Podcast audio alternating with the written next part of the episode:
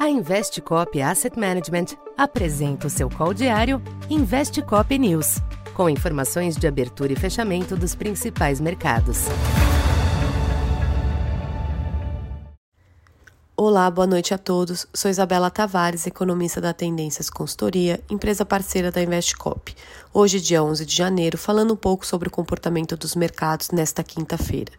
Os dados do CPI dos Estados Unidos e do IPCA, ambos com uma leitura na margem menos benigna, motivaram a uma adoção mais cautelosa das bolsas no decorrer do dia, após a abertura inicial mais otimista.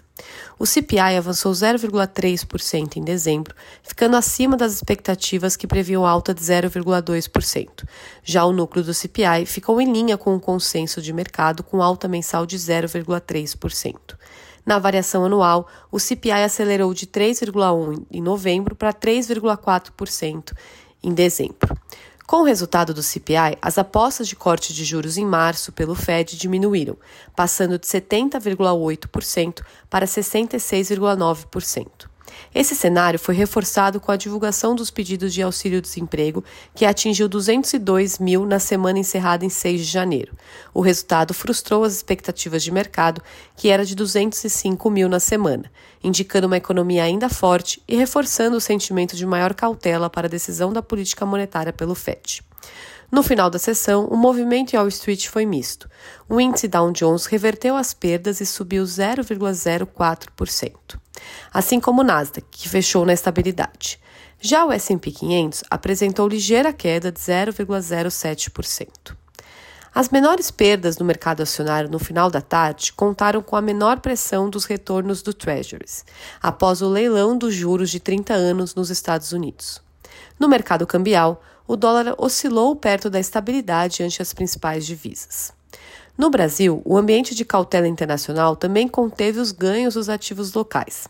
No âmbito doméstico, os investidores observaram o desempenho da inflação ao consumidor de dezembro. O IPCA avançou 0,56% na variação mensal e terminou o último ano em 4,62%, ficando abaixo do teto da meta de 4,75%.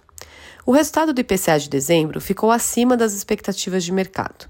Assim, o Ibovespa fechou a sessão com queda de 0,15%. Ainda assim, as perdas foram limitadas pela Petrobras, com aumento nos preços de petróleo, além dos ganhos nas ações da Vale e da Eletrobras. Essa última, com a aprovação da incorporação de Furnas na, na retomada da Assembleia Geral Extraordinária que havia sido suspensa no final de dezembro. No câmbio, o dólar à vista fechou em R$ 4,87, em queda de 0,34%. Por hoje é isso. Boa noite a todos. Essa foi mais uma edição Investe Cop News.